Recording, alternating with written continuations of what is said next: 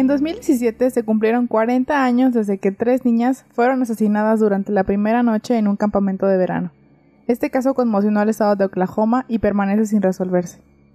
Hola a todos, bienvenidos a tu podcast de terror favorito. Yo soy Salma y aquí me acompaña Vania. Nosotras somos dos hermanas aficionadas a los crímenes sin resolver, misterios, cosas paranormales, en fin, a todo lo que no nos deja dormir por las noches. Semana tras semana les traeremos casos que los mantendrán vigilando. Pues el día de hoy, este, la verdad este, creo que es uno de los casos más ¿qué? Es de les tenemos que contar que es la primera vez que estamos grabando a distancia y Sama Ah, tiene la cámara prendida y estoy viendo al gato cómo está espiando todo. está muy confundido. Míralo. Es entretenido. Es que ahora este somos este observadoras a distancia. Pero le estamos dando todo. Le estamos entregando por ustedes. Me siento como los señores que no saben cómo usar Zoom ni Que Audition. se ponen el filtro de la papa. Sí, así me siento de, ay, no sé qué está pasando. Pero esperemos estarlo haciendo bien. Este, y, y no nos juzguen si nos equivocamos en algo, ¿ok? Se van a divertir mucho. Sí, nos vamos a divertir mucho hoy. La verdad, sí. Este... Bueno, no por el episodio, Ah, no, por el episodio no. pero por nosotras sí. La verdad es uno de los casos más, o sea, como que hablar de niños siempre es, es- es- es triste, la verdad. Entonces, la, el caso que habíamos hecho de una niña que desapareció, que no sabían qué pedo, que no sabían qué había pasado y ya sí, no sé si se acuerdan, no me acuerdo el nombre de, De la Asha niña. Degree. Ella. Que siento que fue un caso como súper triste porque de verdad que nadie sabe qué pasó. Este, nadie pudo como dar un, un cierre y, y, y, o sea, en cualquier caso es triste que alguien desaparezca y que, o que sus, sus asesinatos permanezcan sin resolver, pero siento que siendo niños es como horrible, la verdad. La verdad, Y sí. este caso me, me intrigó muchísimo, lo vi en un, en un programa, en un podcast que tiene Kendall Bry con, si no me equivoco, es su novio. Eh, ya les había contado que Kendall Bry es una youtuber de crímenes que me gusta mucho y aparte de su YouTube tiene, o sea, sigue siendo YouTube, pero es como un podcast, más que un video. Entonces, eh, este lo vi ahí y la verdad es que me intrigó muchísimo y, y aunque hay poca información, es un caso súper interesante, pero les voy a adelantar que la verdad sí es que hay algunos detalles que tuve que omitir porque siento que eran, pues eran muy fuertes. Eh, omití los más que pude, la verdad, pero bueno, creo que nunca decimos en un caso, en un caso como disclaimer, este, se, me- se recomienda discreción. Pero en este, por ser niñas, pues la verdad es que sí, como que le quise quitar ¿Lo un merita? poco de, ajá, de, de detalles y espero haberle quitado los suficientes. Este, y bueno, pues es un caso un poco largo, entonces vamos a ir empezando. Eh, Ok, let's go. ¿Cómo, no, ¿cómo es ese audio de let's go. Y, y pues si nos tardamos, pues aguantan al final, ¿verdad? Bueno, pues con una población de 30.000 habitantes y vastos bosques en todas las direcciones, el condado de Meyers era un lugar perfecto para dirigir un campamento.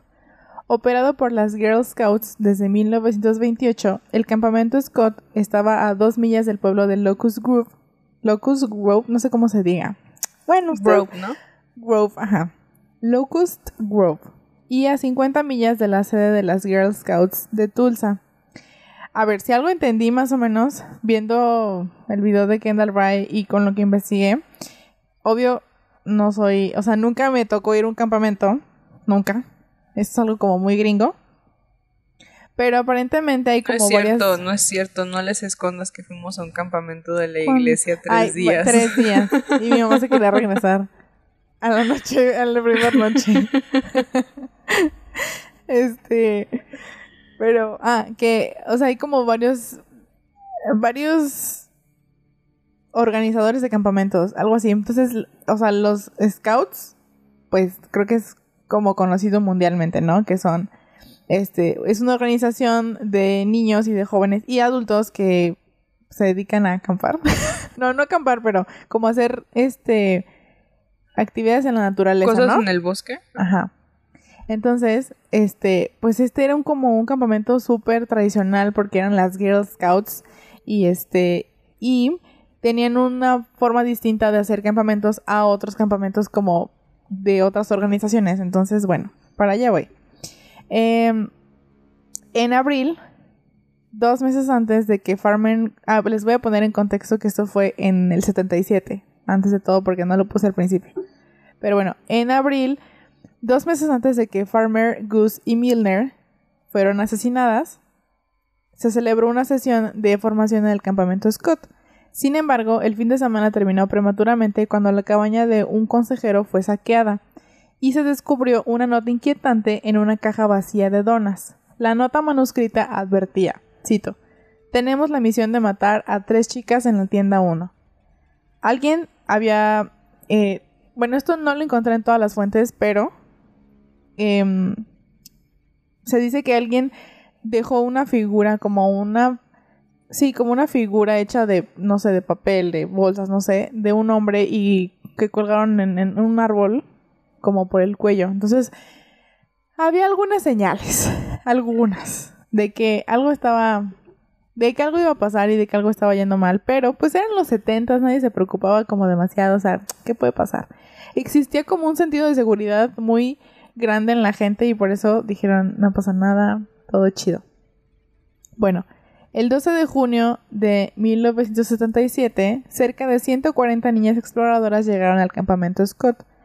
El Consejo del Imperio Mágico de las Girl Scouts. A ver, no sé si esa es la traducción real, pero así lo pude traducir. Está muy El Consejo del Imperio Mágico suena así como que eran Girl Scouts que iban con la Barbie, ¿no? Ya sé, sí. De hecho, este. Sí, como de película de Barbie. Barbie Fairytopia. Bueno, este consejo era el propietario del campamento desde 1928. Creo que ya lo había dicho antes, ¿verdad? Este. Y pues estas, este campamento era de una semana de duración, entonces les, em, esperaban pues actividades bien padres, ¿no? Como campamentos de película. Una de las campistas que se alojaría en la tienda sería eh, Doris Denise Milner, de 10 años, Denise era de Tulsa y su padre era un oficial de policía de esa ciudad. Esta sería la primera vez que Denise iría al campamento Scott. Tenía cierta resistencia a ir y ya mostraba signos de nostalgia incluso antes de salir de la sede de las Girl Scouts. Una consejera del campamento, Michelle Hoffman, que tenía 15 años, se fijó en Denise porque era la única scout afroamericana del grupo. Se encargó de tomar a Denise bajo, su, oh, bajo su tutela y le acompañó en el autobús hasta el campamento. Le contó todo lo que iba a hacer en el campamento y Michelle le prometió a la madre de Denise que ella podría utilizar el teléfono y llamar a casa al día siguiente si todavía quería volver a ella. Es algo súper raro porque, insisto, no en todas las fuentes aparece porque casi todas las fuentes de información que pude consultar tienen como lo mismo, ¿no?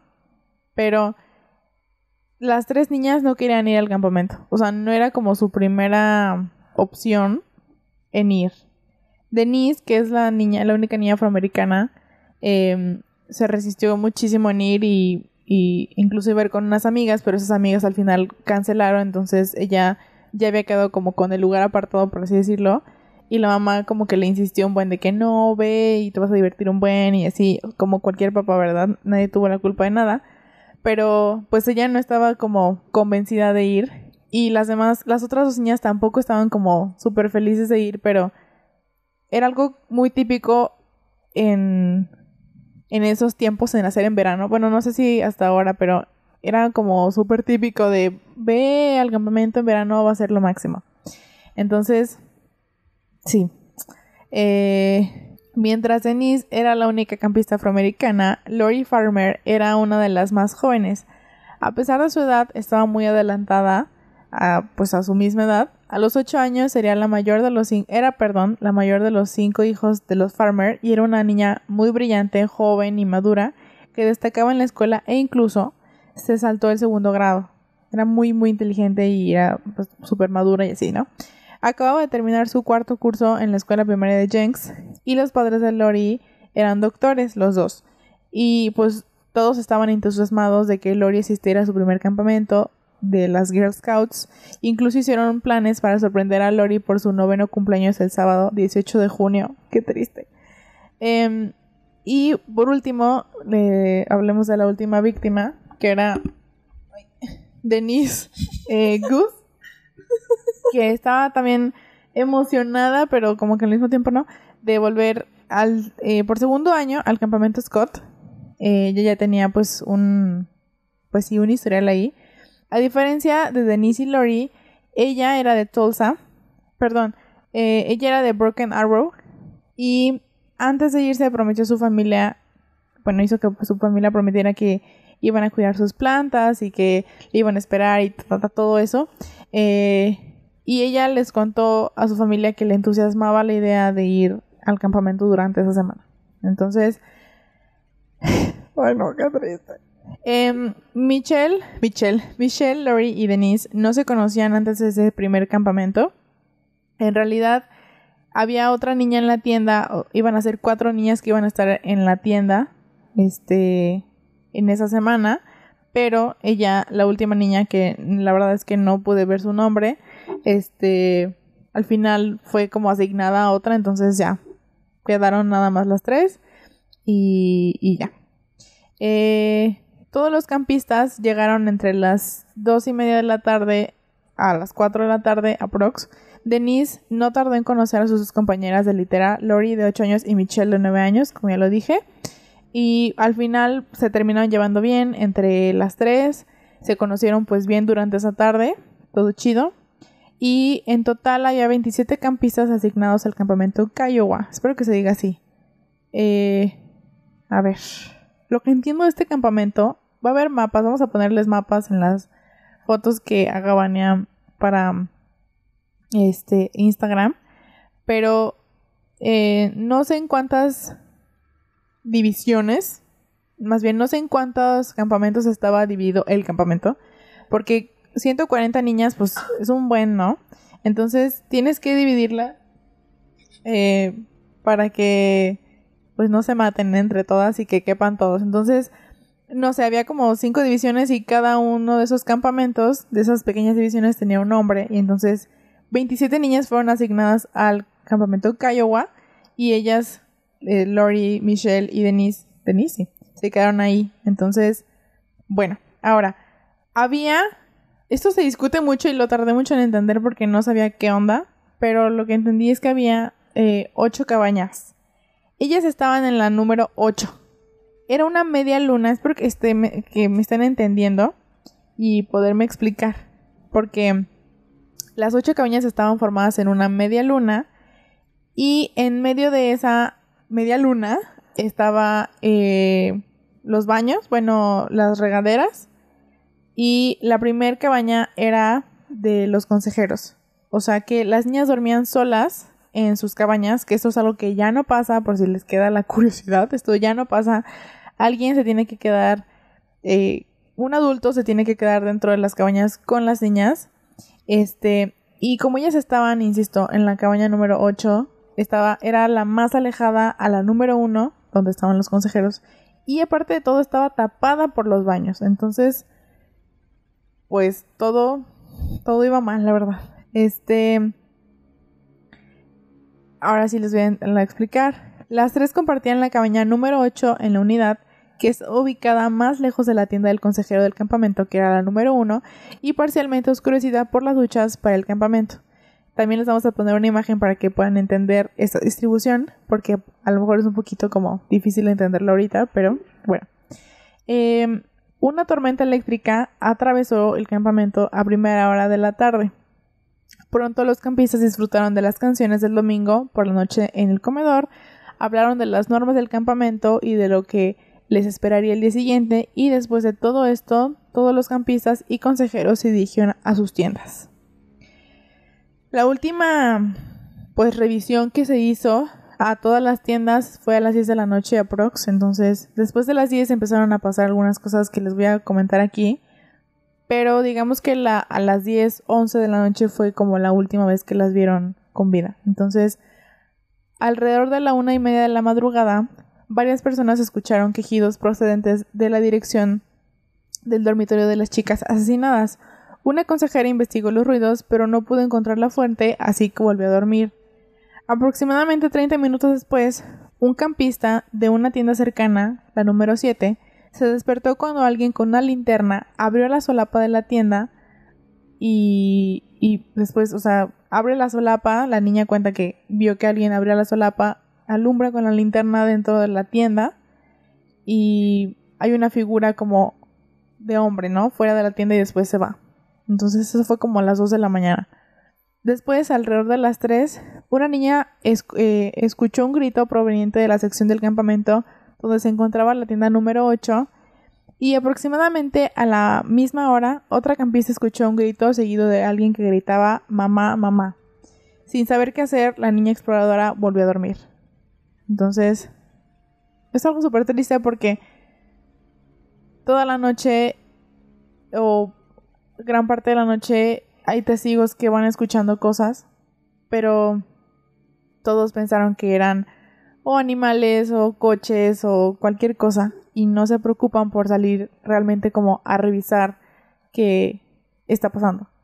Eh, incluso hay un em, hay, otro testimonio que dice que eh, también como a las 2 de la mañana escucharon en la tienda entre la tienda 1 y 2 unos quejidos y pensaron que era un animal que estaba como pasando por ahí y entonces no hicieron nada y justo es entre la tienda 1 y 2 digamos más hacia atrás pero en medio de esas dos es cuando al final encuentran los cuerpos de las niñas entonces bueno vamos para allá creo que ya se reguló un poco nuestro internet creo que ya puedes comentar algo si tienes algo que comentar estoy pensando que a lo mejor no es mi internet sino más mi computadora antigua. Este. pero. ¿Qué, qué, miedo, ¿no? Porque, bueno, hasta apenas ahorita que estabas explicando lo de las este, casas de campaña, yo había entendido que eran como cabañas. sí. ¿Ya sabes, en juego de gemelas? Sí, yo también lo pensé. Ajá, y Justo como en juego de gemelas, así de que es súper cute el campamento, pero no. Ajá, sí, dije como, no, pues chale, no, porque el hecho de que estén en campañas haga menos chale, pero sí es así como...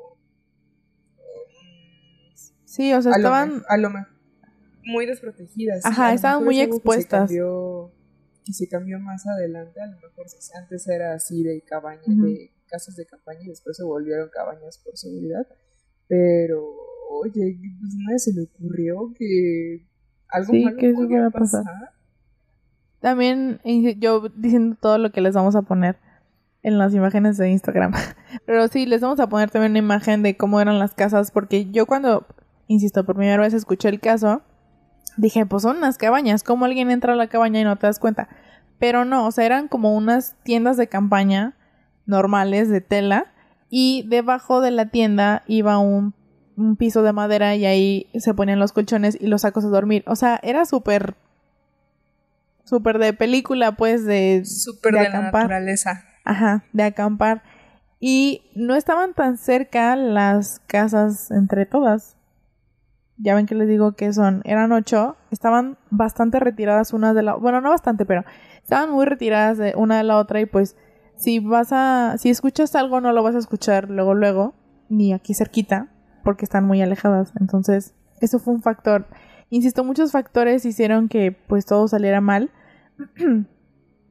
y, y como dije al principio, existía un sentido de seguridad en los 70 yo creo que en todo el mundo, ¿no? No solo en Estados Unidos, de, ay, no pasa nada, o sea, ¿qué puede pasar? Estamos en el bosque, venimos a acampar, ya tenemos entrenamiento, no pasa nada y pues no. Bueno, pues a las 8 de la mañana del lunes 13 de junio, las noticias sobre los asesinatos de tres niñas exploradoras en el campamento Scott se extendían por toda la zona de Tulsa y pues los detalles surgieron de que tres jóvenes campistas habían sido asesinadas.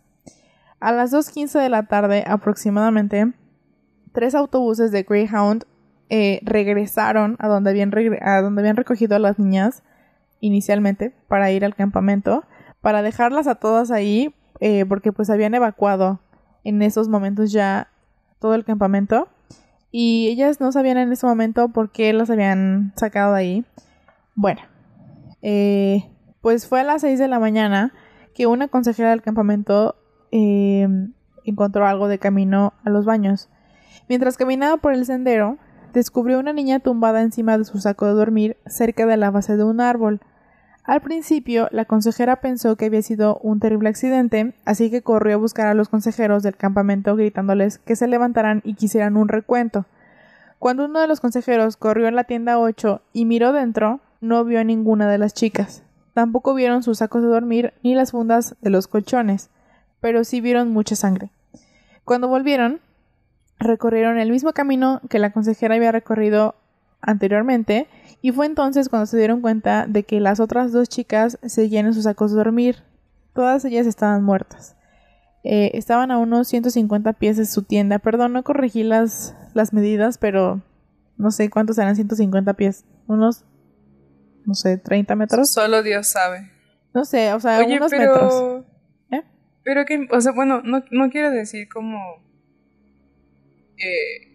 que no haya sido el mismo miedo de las niñas cuando las estaban atacando, pero al mismo tiempo qué miedo ser un consejero en, este campamento y de repente darte cuenta de que algo está completamente mal, o sea, como no solamente que estás a cargo de estos niños, sino que además pues son niños, o sea, no puedes evitar sentir pena. Sí, claro.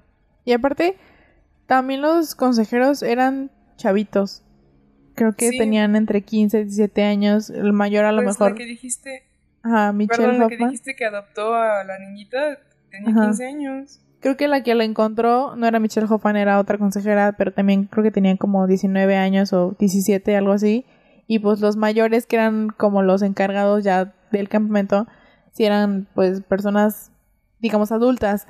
Pero sí, fue algo muy no sé, ¿verdad? No encontré ningún testimonio de ellos directamente, pero sí siento que fue algo como muy impactante decir, ah, voy aquí al baño a las 10 de la mañana, me levanto tranquila.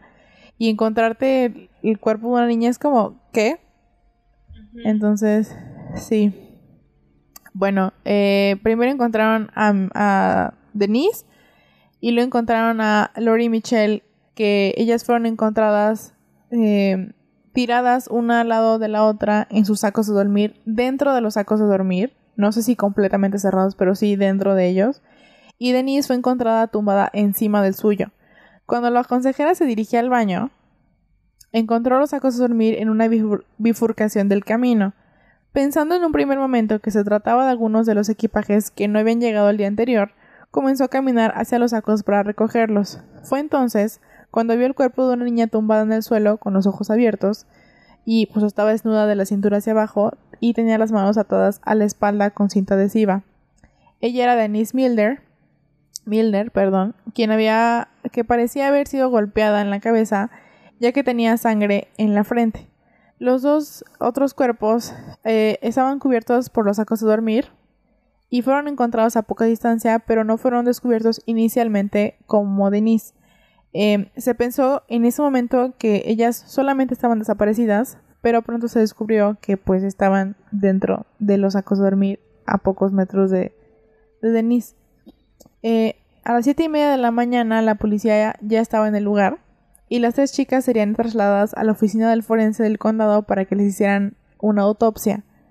Las autopsias de Lori y Michelle mostrarían que habían sido golpeadas hasta la muerte, mientras que Denise había sido golpeada, pero la causa de su muerte sería debido a un estrangulamiento por ligadura. La hora de la muerte fue entre las 2 y las 5 a.m., que fue en esos momentos en donde escucharon los quejidos, los ruidos, los gritos. Eh, pues sí. Y hay informes contradictorios sobre si las niñas fueron víctimas de agresiones sexuales. Em, esto es algo como que en un principio se contradijo, bueno, no se contradijo, se, se discutió mucho si todas habían sido víctimas de, un, de una agresión sexual, pero lo que llegué a entender es que en dos de ellas sí se pudo como determinar oficialmente que habían sido víctimas de un abuso y una de ellas no pudo como determinarse bien. Entonces, sí existe este ADN recogido, o sea, este semen recogido de, de dos de las víctimas. Bueno, no sé si dos de las víctimas, les voy a mentir, pero sí existe esa prueba, pues. Eh, y se ha discutido mucho quiénes sí y quiénes no, pero pues no importa, o sea.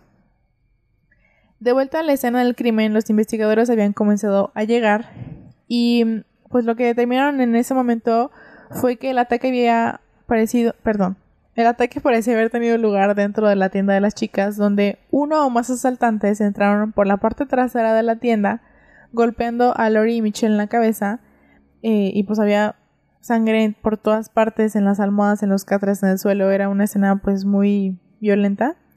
Y se encontró cerca de los cuerpos una linterna roja con una huella digital en la lente, aunque no llegó a ser identificada.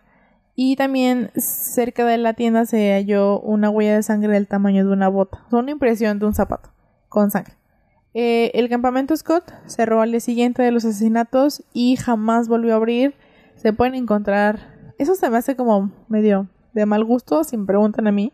Pueden encontrar videos de gente que ha ido al Una cosa es ir al campamento y decir, eh, aquí estamos, ¿no? O sea, está desierto, shala, shala este, obvio que ya no está la tienda ni nada de lo que quedó, se lo llevaron.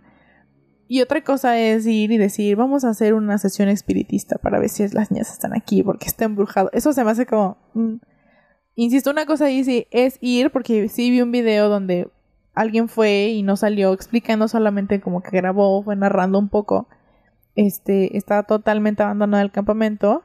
Y otra cosa es como ir y decir, aquí se aparecen los cuerpos, bueno, no los cuerpos, los espíritus de las niñas, eso es como deplorable. si me preguntan a mí, yo no lo haría. Igual y sí iría como, ah, ok, voy a conocer, porque tengo curiosidad de saber en dónde estaban los campamentos, dónde estaban, ta, ta, ta, pero ya otra cosa es eso, chavos, no, eso no lo hagan. Es como la gente que se toma fotos en los mausoleos del holocausto. Sí, no, eso sí. no, chavos, no lo hagan, por favor.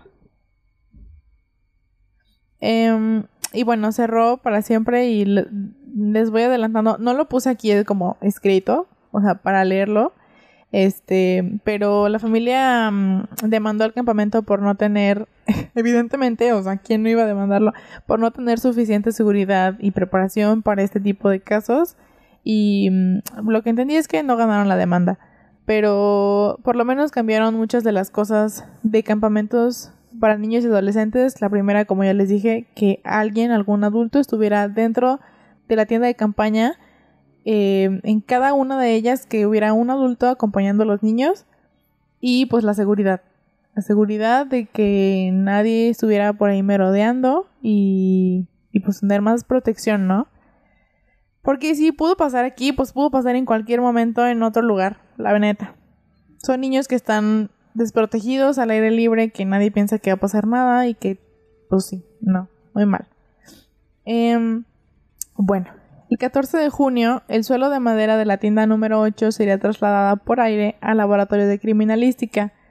Las pruebas mostraron que había sangre por todo el suelo, que parecía haber sido limpiada con toallas y fundas del colchón, y también encontraron huellas en la sangre que indicaban eh, ser de unas zapatillas, bueno, de unos tenis, perdón, lo traduje mal. zapatillas? unas zapatillas como chilenos. Y otra huella diferente encontrada fuera de la tienda. Los investigadores estaban buscando posiblemente a más de un asesino. Y otras pruebas encontradas en la escena fueron las huellas dactilares encontradas en los cuerpos, una linterna, cinta adhesiva y un trozo de cuerda. Eh, más tarde, el forense diría que lo que creían que eran huellas eh, digitales no lo eran, no pudieron concluir nunca que fueran huellas digitales, a eso voy. Y pues, este, lo, pues interrogaron a todos los, los consejeros, a toda la gente que estuvo involucrada. Es por eso que existen diversos testimonios de lo que pasó en la noche, de lo que pasó durante el día, de lo que pasó en la mañana, pero pues nadie pudo decir nada. Y si me preguntan a mí, pues ninguno de los consejeros fue creo que no vi como ningún motivo para que algún consejero varón dijera como, hey, vamos a matar a unas niñas. No creo. Creo que alguien ya lo había planeado y ya había estado como merodeando por ahí. Pero eso vamos al final. Si estoy hablando muy rápido, me dicen. Me dicen público. Público conocedor. Bueno, después de esto se inicia una cacería en busca del asesino o asesinos de las jóvenes y pues utilizaron agentes de policía, voluntarios, perros rastreadores, aviones, una cosa así como se movilizó todo.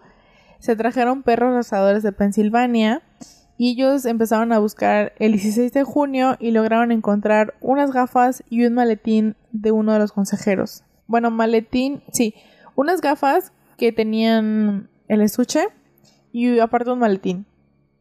Eh, ajá. Durante nueve días. suspicious. Ah, esto creo que no lo puse, o sí, no sé. Es que busqué tantas cosas que no sé. Las gafas no eran exactamente como del asesino, sino que las habían robado de una oficina de un consejero. Eh, entonces, aparte ladrón. o sea, ya se había metido antes a ver que se robaba de una de las oficinas. no, no, este personaje sí. Deplorable. Deplorable. Eh, durante nueve días la búsqueda continuó sin encontrar casi nada y la investigación se alargó. El décimo día, el fiscal del condado de Mayes, Mayes, Mays, Mays, sabrá Dios. Bueno, es el condado de ahí, Sid Wise, dijo una, perdón, dio una rueda de prensa y nombró a un sospechoso en el triple homicidio de Denise, Lori y Michelle. Eh, el sospechoso era Jean Leroy Hart, un nativo de Locust Grove, de 33 años de edad, que se encontraba prófugo, prófugo, prófugo desde hacía cuatro años después de haber escapado de la cárcel del condado de Mayes. Estaba cumpliendo una condena de 309 años tras ser declarado culpable de robo. ¿cómo, cómo, perdón que te interrumpa, pero ¿cómo no iban a perder la demanda contra el contra el campamento si las leyes de Estados Unidos estaban intentando darle 300 años de pena a una persona que seguramente se había robado una botella en el, en el Quickie Mart. Quickie Mart. No, espérate, eso no es lo único. Y al principio también dije, ah, ¿eso qué? Y luego dije, ah, ahora este. Bueno, mira, les voy a contar. Seguía prófugo después. Perdón, seguía prófugo, pero algunas pruebas de la búsqueda condujeron a una pequeña cueva cerca de Camp Scott a tres millas del campamento.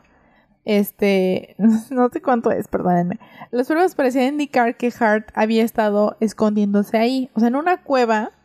No sé cómo, no me pregunten cómo, porque no hay información de cómo lo atrapan. una rata. Este, se había estado alojando ahí. Estaba cerca del campamento él, en realidad. Bueno, eh, Jean Leroy Hart eh, era descrito como un nativo americano de Cinco pies. Ay, voy a buscarlo para no decir, ay, no sé cuál es. Vamos Yo sé que voy a sonar así súper racially profile. Este. Y no quiero ser como esas personas que dicen, ay, como eres de X raza no puedes cometer crímenes. Pero pero igual a mí me gustaría dejarles un gramito de duda este, el hecho de que sea... Ay, ya me adelanté a tu guion, perdón. Se te va a caer la peluca cuando te diga lo que va a pasar. Pues más o menos me estoy adelantando a tu guion. Pero... no sé. O sea, bueno, no estoy diciendo como, ay, eso. No quiero decir como, ay, es que le están, este... Eh, ¿Cómo se dice en español? El racial profile Sí, lo están incriminando solo por ser. Ah, por su raza. sí, o sea, no quiero, no quiero decir que solamente es eso. Pero, oye, la cantidad de población negra que tiene las prisiones gringas de personas que no hicieron nada, pero pues como la prisión es la esclavitud moderna, les conviene. Ya di mi comentario woke, ya me voy a volver a callar. Sí, no, se te va a caer la peluca. A mí se me cayó y va para allá, va un poco hacia allá que de, pues sí, de decir, oigan, no lo están juzgando nada más porque es nativo americano. Pero bueno, ahorita discutimos eso. Ya descubrí, bueno, más bien ya investigué. Eh, medía más o menos 1,77 y pesaba 90 kilos. O sea, era un vato grandote. Grande. Grande. Cuando Hart tenía 22 años, había secuestrado a dos mujeres en un club nocturno de la zona de Tulsa. Las llevó a una zona boscosa, remota, donde procedió a abusar de ellas sexualmente, y luego les cubrió la boca con cinta adhesiva y las tapó con hojas y otros desechos. Afortunadamente, las dos chavas pudieron escapar e identificar a Hart como su atacante. Hart se declaró culpable y fue condenado a tres penas concurrentes de 10 años y se le concedió libertad condicional tras cumplir solo 28 meses, o sea, dos años. Oye, sí, y... Poquito, sí, nada ya revisaron, sí, ya revisaron el crimen porque dijeron, ay, sí, libertad condicional, ándale, güey, Sí. sal por unas papitas, o sea... Y ahora resulta que ya lo quieren atrapar, ¿no? Ahí está, ahí te va, ahí vamos, vamos para allá. Eh, en 1969, Hart fue detenido de nuevo, esta vez por robo, y acusado de cuatro cargos de robo en primer grado. Había robado en tres casas de la zona de Tulsa mientras los ocupantes dormían dentro. Y su último eh, robo fue en un apartamento de un agente de policía. ¿Qué, qué mala suerte puedes tener para que digas, esta casa, a Se le perdió el circo a esta payasa. Y entras y, eh, hola. Bueno, esta vez se declara inocente. Perdón, perdón, un último chiste. Eh, Se quedó como Don Cangrejo cuando le robó las los calzones a la mamá. Es cierto, muy cierto. Este, aquí es cuando lo condenan a 300 años y se escapa de la cárcel en el 73. Y en el momento de los crímenes, él seguía en libertad, eh, pues prófugo. Iba a decir libertad condicional, pero no, o sea, él seguía prófugo. Pero Em, igual quiero, quiero regresar a la estupidez de que le dieron 30 años por violar Dijeron, a las muchachas ya para que no te salgas 300 otra vez, años por robar. ya hiciste un buen de cosas, 300 güey. años por robar. Ya hiciste un buen de cosas, ya te metiste, ya, ya agrediste sexualmente, ya robaste, ya saltaste, no, ya. 300 años para que no salgas otra vez. Y vámonos. Dijo, hasta la próxima. Hart dijo, se, se ¿A dónde desvaneció como el chavito que dice, este, güey, ¿qué clase toca? Metodología de la investigación. Así se desvaneció. Bueno, en el momento en que Hart fue nombrado sospechoso, definitivamente tenía sus partidarios, como Vania. Ellos encontraban, No. entre ellos se encontraban antiguos profesores y compañeros que pensaban que estaba siendo utilizado como chivo expiatorio por el sheriff de la zona. ¿Por qué profesores y compañeros? Hart tenía un historial increíble de ser súper bueno en fútbol americano, en básquetbol, era súper inteligente. Era un chavo que en la prepa le fue muy bien. Hablando como del deporte y académicamente, pero después, pues quién sabe qué le pasó, perdió el camino de la vida y terminó es como haciendo Nate todo esto. Jacobs. Es como Nate Jacobs de Euforia, que es súper bueno en el deporte, pero es un psicópata. Te iba a decir, ¿quién? Y dije, ay, a ser un asesino o algo así. Te hace falta ver Euforia. Entonces, bueno, sí. Tal vez lo vea. Este, ahora que vuelva a terminar Friends. Por décima vez. Ahora que vuelva a terminar Betty la Fea. Este, bueno, sus partidarios pensaban que era un objetivo porque era un nativo americano y había, avergonz- había avergonzado al sheriff al escapar de su cárcel no una, sino dos veces. O Entonces, sea, eso, está, eso nos lo dejaron claro cuando le dieron los 300 Ah, años. sí, sí dijeron, ¿no? Bueno, hacen un- una serie de, cosas legales que la verdad no entendí, entonces mejor lo quité, pero bueno, primero se hacen como unas audiencias y luego no, y luego sí, y bueno, diez meses después de los asesinatos de las niñas exploradoras, Hart fue capturado. eh, él estaba escondido en una pequeña choza en Cookson Hills, en el condado de Cherokee, de Cherokee, Cherokee, y fue trasladado a la penitenciaría estatal de Oklahoma. Ahí es cuando hacen las, las esas cosas legales que no sé qué estaba pasando. Y en marzo del 79 se celebra por fin el juicio por asesinato de Jean Little Hart y él se declara no culpable de asesinato en primer grado de Denise, Lori y Michelle. Y el caso se basa fundamentalmente solo en dos pruebas. La primera son las pruebas de pelo y la segunda el semen encontrado en las chicas. Había también algunos artículos que podían situar a Hart cerca de la zona del crimen, como les voy a leer que fueron.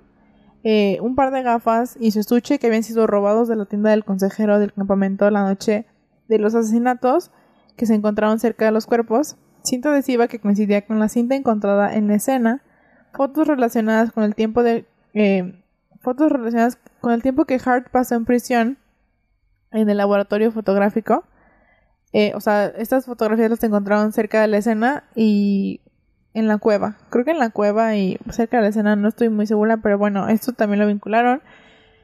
Y ¿Cómo puedes ser tan imbécil? O sea, no solamente meterte a robar a la casa de un policía, sino llevarte las fotos que te tomaron en prisión y dejarlas en tu escondite para que cuando encuentres el escondite digan, ah, ya sabemos a qué se pertenece. Y de, ay, me las voy a llevar por como recuerdo, ¿no? ¿O qué? Para pegarlas en la pared. No, niño, tú lo haces mal. Em, la teoría del Estado, que fue más o menos lo que ya había dicho antes cuando se empezaron a hacer las primeras investigaciones, es que Hart entró por la parte trasera de la tienda, golpeando a Lori y Michelle en la cabeza, luego ató y amordazó a Anise, la sacó de la tienda donde abusó de ella y luego la estranguló. A continuación sacó a las otras dos víctimas de la tienda hasta donde fueron encontradas finalmente. Si me preguntan a mí, insisto, les vamos a poner los mapas y todo para que ustedes ustedes puedan este juzgarlo por su propia cuenta. Pero yo siento que una sola persona no pudo haber hecho eso. Em, a pesar de que fueran niñas y que, digamos, no pesaran tanto, no fueran como tan difíciles de cargar. Pero de verdad que estaban muy lejos de la tienda donde ellos estaban, ¿no? Entonces, si hay teorías en donde dicen que fueron más de. Que fue más de una persona, yo creo que sí fue más de una persona porque aparte, o sea, asesinar a esas niñas en tan poco tiempo y no sé, no sé, no, no, no me coincide bien que, que solo haya sido él, por ejemplo.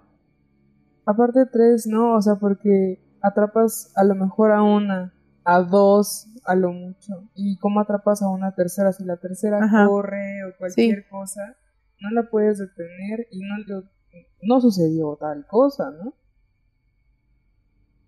Yo también opino eso. Este, justo ahí es donde quería llegar, ¿no? Que, que sí es difícil. No creo que a lo mejor una persona, digo, una niña, bueno, la contienes, ¿no? Por la fuerza que tienes.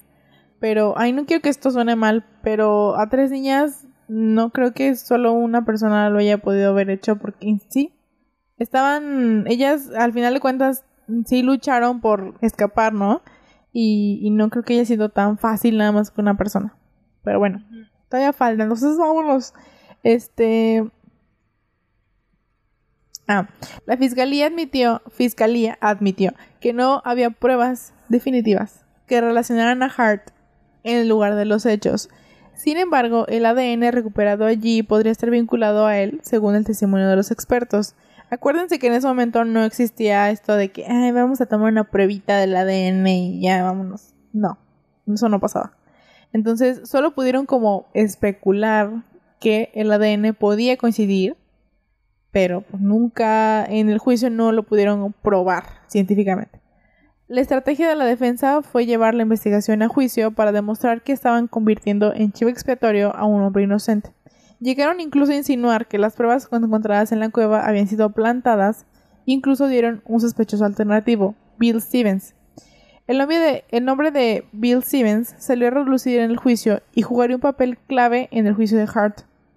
Dos testigos declararon que Stevens había presentado en su puerta el día de los asesinatos de las niñas y tenía los brazos eh, arañados y lo que parecía ser sangre en sus zapatos. También dijeron que la linterna roja encontrada en la escena era de Steves. Steves negó su historia afirmando que trabajaba en ese momento en Seminole, en el, pues sí, en el mismo momento de los asesinatos, y su historia fue respaldada finalmente por un cheque de pago y la tarjeta de tiempo de su empleador. Bueno, la que checabas, ¿no? Que ahora ya no son hojitas, son como tarjetas, pero bueno.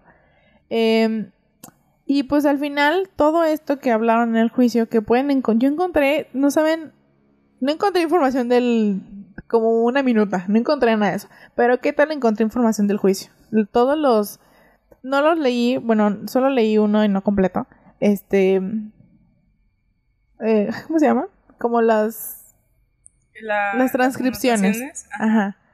Eh, solo leí una, pero encontré como nueve transcripciones de antes del juicio y durante el juicio. No están completas las del juicio, pero sí puedes encontrar algunas. Entonces, eh, pues sí, fueron, fueron muchas cosas. Bueno, finalmente, después de solamente seis horas y media de que el caso fue puesto en manos del jurado, tenían su veredicto y el veredicto fue inocente.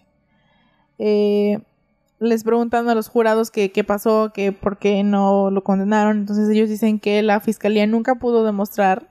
Esto voy a oigan esto que voy a decir. No pudo demostrar más allá de la duda razonable que este vato fue culpable. Y aparte de todo, que todos los testigos que se presentaron en el caso, pues hablaron pues muchos a favor de él, ¿no? Ah. Entonces, ¿eh? No, pensé que ibas a decir pestes, pero ah, sí es cierto. Mucha gente fue a hablar bien de Sí. Y, y aparte que, pues, insisto, la, la, la fiscalía nunca pudo demostrar científicamente de que, oigan, miren, encontramos una uña del dedo gordo del pie ahí en el cuerpo. No lo pudieron demostrar. No fue así. Entonces, el, el jurado no pudo decir, oye, ¿sabes qué? Sí, esto es la prueba irrefutable de que él estaba ahí. No. Entonces, pues ahí como que se, se enfría él, regresa a la cárcel para cumplir su condena de 300 años.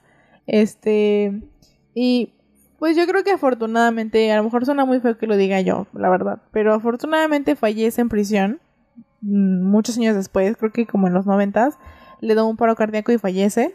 Y pues él después de eso... Sí, la verdad. Eh, después de eso, él toda su vida vivió en, prisión y cuando fallece a mucha gente le parece como súper triste porque si él fue el culpable ya no iba a decir nada más, ¿no? Obviamente. Y a su funeral asisten muchísimas personas porque la gente siempre se fue con la, con la idea de que él fue un chivo expiatorio y que no merecía estar ahí.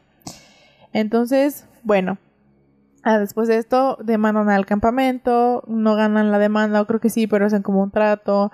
Los papás se reúnen para hacer como unas fundaciones a favor de los niños y de la violencia y todo eso, que siempre las familias hacen después de que pasa algo así.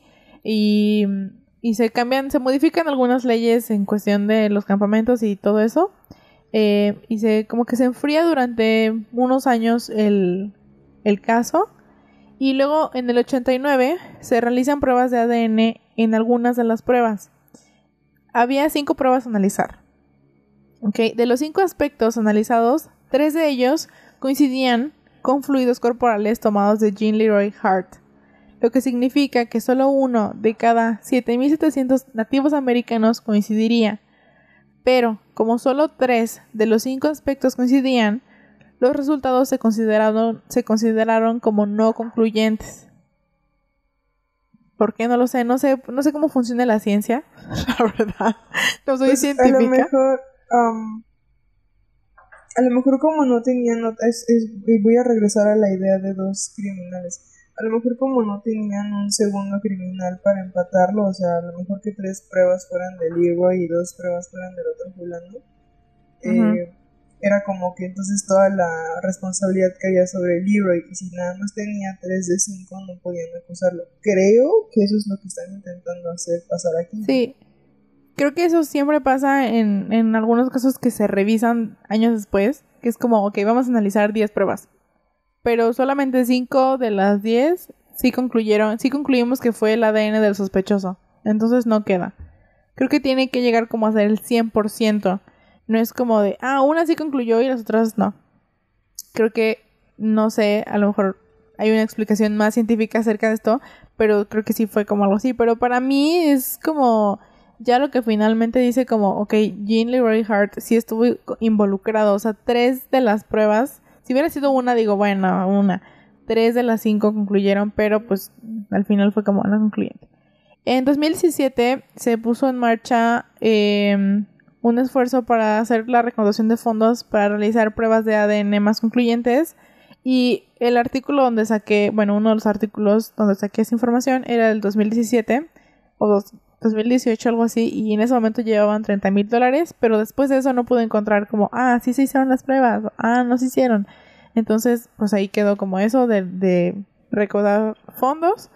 Y eh, ese asesinato sigue siendo un caso abierto lo cual es bueno porque se siguen investigando, aunque no creo que vayan a... La verdad, siendo honesta, no creo que lo vayan a resolver.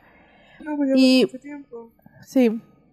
Y pues finalmente lo que, lo, lo que puedo decir, bueno, algunas de las finales cosas, de las cosas finales que puedo decir es que en 2008 se vuelven a realizar pruebas de ADN en, en, pruebas biológicas recogidas de una funda de almohada encontrada en la escena, en la escena del crimen, perdón, revelando un perfil parcial de ADN femenino.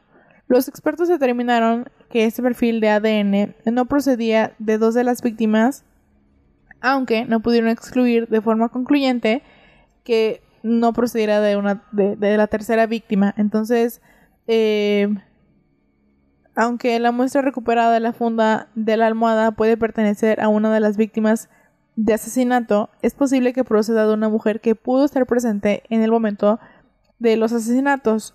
Una de las madres de las víctimas, Sherry Farmer, declaró a un periódico, cito, Siempre he tenido en mis entrañas que había una chica presente. Dados los resultados de ADN, hay que preguntarse si no hubo también una mujer que participó en los asesinatos.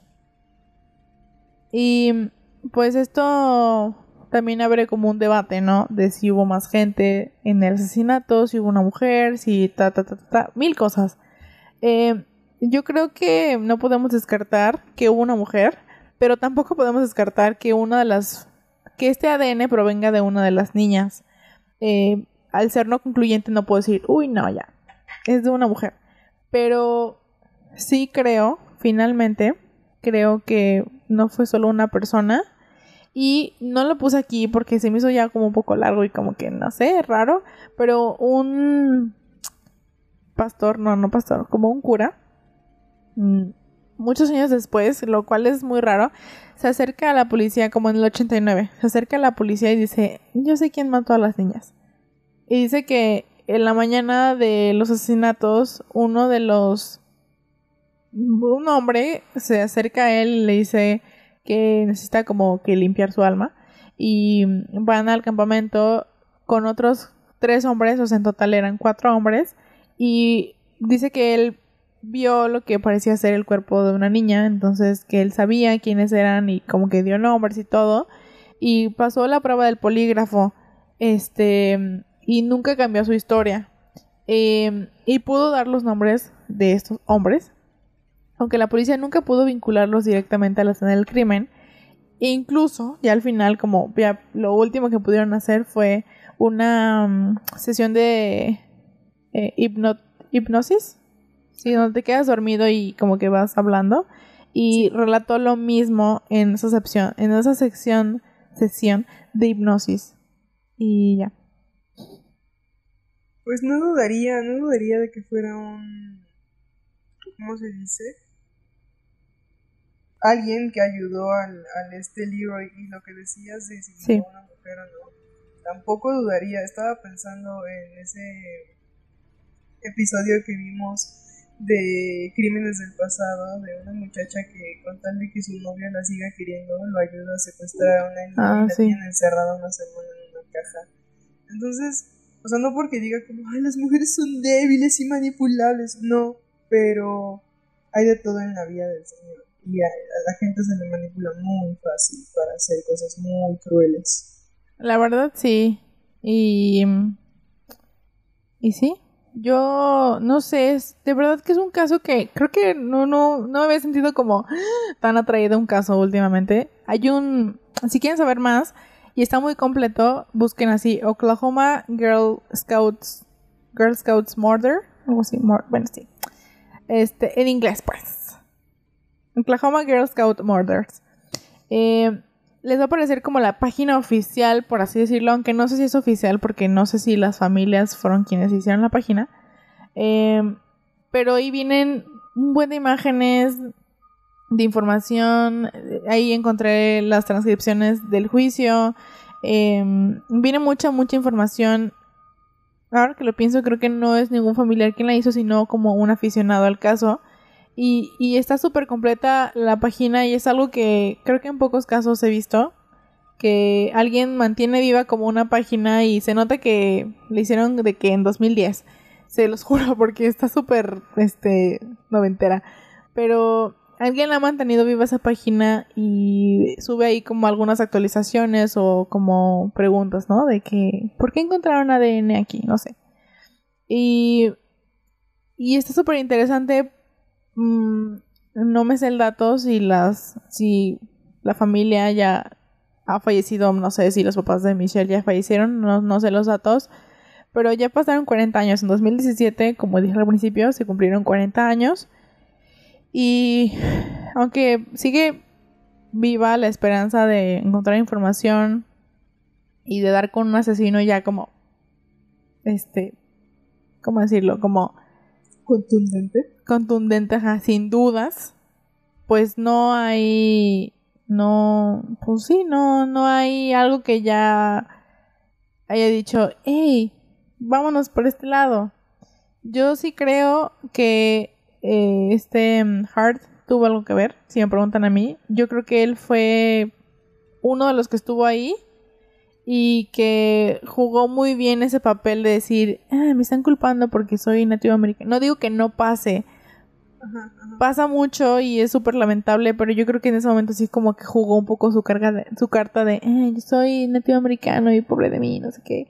Y, y mucha gente al final le creyó, pero creo que el ADN va a determinar todo. Y, como lo dije, que cinco de las pruebas, de cinco, tres tuvieron ADN de él. Para mí es como más que concluyente, aunque científicamente sé que no lo pueden hacer así. Este, y pues falta mucho, ¿no? Falta como todavía investigar, más bien analizar más pruebas y, y determinarlo, pero pues cuesta dinero, no es tan fácil de hace 40 años tener una prueba que te vaya a, a demostrar algo. Ya pasaron muchísimos años, entonces creo que bueno, le di mucho, muchas vueltas al asunto, pero creo que no vamos a, a tener un cierre como completamente de esto pasó y así pasó y esos fueron quienes estuvieron ahí. No creo eso. Aunque creo que nos acercamos pues un poco a la verdad, ¿no? De decir, ah, ok, Hart a lo mejor pudo estar ahí y tenía muchas, tenía mucha pre, pre premeditación, sí está bien dicho, ¿verdad? Okay. Sí. Este, y ya, eso es todo. Pues solamente creo que, o sea, no porque quiero decir como que nunca van a encontrar al asesino, pero creo que sí, como tú dices, es muy difícil y no simplemente por la cuestión del dinero, sino porque ya no es un caso mediático, ¿no? A lo mejor si no tuvieran dinero, pero fuera un caso que todo el mundo habla, que todo el mundo está pidiendo que se resuelva, pues eh, incluso la banda juntaría el dinero para para lo que estabas diciendo, ¿no? Que llevaban 30 mil dólares para hacer ese tipo de estudios. Y luego, pues no sabe qué pasó, ¿no? Pero, pues no, si no, y no porque diga como, oh no, todos en este preciso momento vamos a donar, porque pues, al final no sabemos cómo va a responder la gente. Pero eso, mientras no se vuelva mediático como en ese entonces, muy probablemente va a pasar al olvido. Sé que estoy diciendo horrible, pero muy probablemente va a pasar al olvido y quizás nunca sepamos realmente qué fue lo que pasó, ¿no? Yo sí creo que Leroy estuvo en ese lugar, sí creo también que hubo otra persona involucrada, no me parece que que el puro plano ese, por muy grande y muy este tosco que estuviera, pudiera atrapar a tres niñas al mismo tiempo. Este. E incluso ni siquiera descartaría que a lo mejor alguien mismo del campamento haya ayudado Sí, y eso que acabas de decir, este, había un, se le pagó a una persona como, ¿cómo se les llama? No es un... privado? No, no, no. No es un policía que está merodeando ahí, sino que es un, ay, como un... Ay, los que, un guardabosque. ¿Velador? Ajá. Ah. Como un tipo guardabosque. Ay, no me di velador. Un velador. Este, y sí, o sea, se encontraron, o sea, hay muchas cosas que apuntan a que no se hizo bien nada desde el principio. Esto de que dejaran la nota y, ah, no pasa nada, X. Primera red flag. Que escucharon ruidos, segunda red, o sea, muchas cosas que no ocurrieron bien y que pudieron haber sido vitales para salvar, pues, tres vidas, ¿no? Eh, estuve investigando y hay un documental que mm, no fue tan bien recibido porque no tuvo como tanto el apoyo de los papás, pero quienes hicieron el documental son dos hermanos investigadores de la policía que también hicieron un libro y ese libro fue muy bien recibido. Se llama... eh, es como esta canción de Pat Benatar de Hell is for, Hell is for Children. Ay, ¿Cómo se llama el libro? Creo que alguien, creo que se llama como Escuchan a los niños llorar, algo así. ¿Qué? Cuando dijiste de Pat Benatar, no es que me estoy riendo sola, cuando dijiste de Pat Benatar pensé que ibas a decir lo Lisa Battlefield y dije, no creo. Eso y yo no. como si fuera la única canción que tiene Pat Benatar. Hay una canción, sí lo dije bien, espero haberlo dicho bien el nombre, Pat Benatar. Creo que lo dije Pet. Bueno, este, escuchen la canción de Hell is for Children, que es justo esta canción de, o sea, es una canción escrita para denunciar el abuso infantil. Rolón, pero bueno, hay dos libros escritos de del caso. Una es, creo que, insisto, creo que se llama Alguien, escuchen a los niños llorar, algo así. Lo podría traducir un poco en español. Y el otro es eh, mm, Tent Number 8. Disculpen mi inglés, ok, discúlpenme. No los pude encontrar. Me metí de que a Book Depository, a Amazon, un chico de lugares y no están en ninguna parte. Y los que están cuestan como mil pesos. Y yo, ah, prefiero no leerlos, gracias. Pero bueno, si tienen chance y si tienen dinero y ahí nos quieren compartir una copia pirata, este, se los agradecemos. Oye, no, porque ahora todo está monetizado, liberen las cosas. Sí, y ¿Cómo, aparte son este? Bueno, ya no, no- quiero contar un chiste de los memes de Karl Marx, pero ahorita no se me ocurre ninguno. Ponlo para compartir, amiga. Así. Y aparte, como son tan viejos los libros, son de, pues, que de los del 77 que pasó esto y pon tú que se escribieron en los 80, son viejísimos, entonces Oye, Están aprovechando mi propaganda, quiero, quiero hacer el comentario de cómo exigimos que haya más personas en la ciencia y te has fijado la cantidad de artículos científicos por los que tienes que pagar para poder leer. What? sí, hay unas cosas que están bien caras. Digo, ¿eso qué? Apreciamos a, a la UNAM y a la UAM que tienen, también la UNAM y la UAM de repente tienen información bien oculta, pero tienen este artículos gratis y yo ahí de ahí sacaba mis trabajos. Y también había otras páginas bien buenas, no me acuerdo cómo se llama una que es roja con amarillo. Pensé que ibas a decir, ¿cómo se llama esa que hacía las tareas? No, no me Yo acuerdo siempre cómo revisaba esa en la prepa y me daba coraje no tener la suscripción Ah, la porque de- ya cuando ibas a descubrir la, la respuesta De te que decía, paga. La, la receta secreta de la cangreburger es y se paga. Paga para que puedas leer. Y tú. Y una vez, sí, en una desesperación muy grande, me. Creo que esa vez no era de pagar, sino como de. Subo un artículo que tú hayas hecho y te damos como acceso a esto. Entonces subí un artículo horrible que había hecho. De. Ay, no me acuerdo. ¿Por qué las plantas crecen horrible? Y me dio permiso. Y de ahí saqué un trabajo y yo, gracias Dios. Y ya nunca más me dio permiso. de Mothman. De que subí un guion de nosotros así Ya horrible. tenemos 80 guiones para poder sacar artículos. No, deplorable, horrible. Esa vez me sentí tan mal conmigo misma porque dije, me están entregando este artículo bien hecho de alguien que utilizó el formato APA y yo estoy entregando un artículo que copié y pegué de Una nota del teléfono. una imageneta fea. Y según que lo revisó y todo y me lo dio, así me dio el artículo luego, luego y yo. Hay que la van a revisando. Ay, ya, liberen la información. Ya, chavos. Pues, Ya se va a acabar el mundo. ¿Qué van a hacer con todo su dinero? ya sé. Pues, mira, en este caso se, se me ha hecho uno de los más interesantes. Espero que, que en años ve- venideros este, podamos tener una conclusión de, de qué pasó, porque usualmente, bueno, actualmente más bien, se están resolviendo muchos casos de desapariciones y de asesinatos, y creo que pues hay una buena... buen pronóstico, pero tampoco es como que digo, uy, ya mañana nos van a decir no. Este, y, y pues la verdad, qué triste que estas niñas tuvieron que vivir eso para que cambiaran muchas cosas de, pues sí, ¿no? De Estados Unidos por lo menos.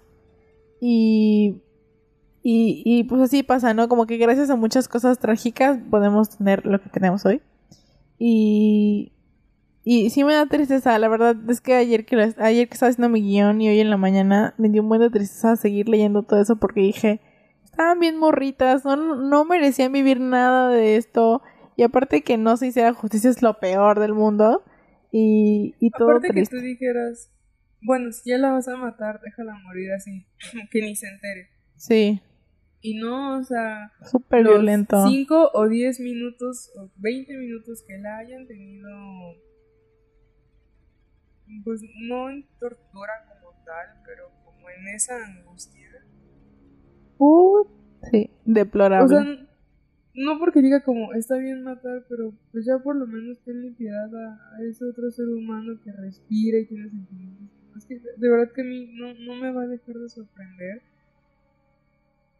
no sé si sea una cuestión del individualismo moderno, no sé, pero no me deja de sorprender que a veces no nos preguntamos como, ¿a dónde va toda la gente que camina en el metro? Este, eh, después de la fila del Starbucks, ¿a dónde va la fulano que está atrás de ti? Ese tipo de cosas. Sí, la verdad eso sí. No, qué triste. Este caso, aparte de ser muy interesante por todo lo legal, por todo, todo eso, eh, pues es a mí sí me dejó reflexionando de, no mames, o sea, ¿qué harías tú como papá o tú como niño que estás viviendo una situación así? No, no, no, no, es, no sé, no le deseo a nadie esto. Espero que, que en algún momento podamos tener respuestas y que, no sé si la familia siga viva, pero quienes estén todavía con vida puedan tener un poquito, un sabor pequeño de justicia.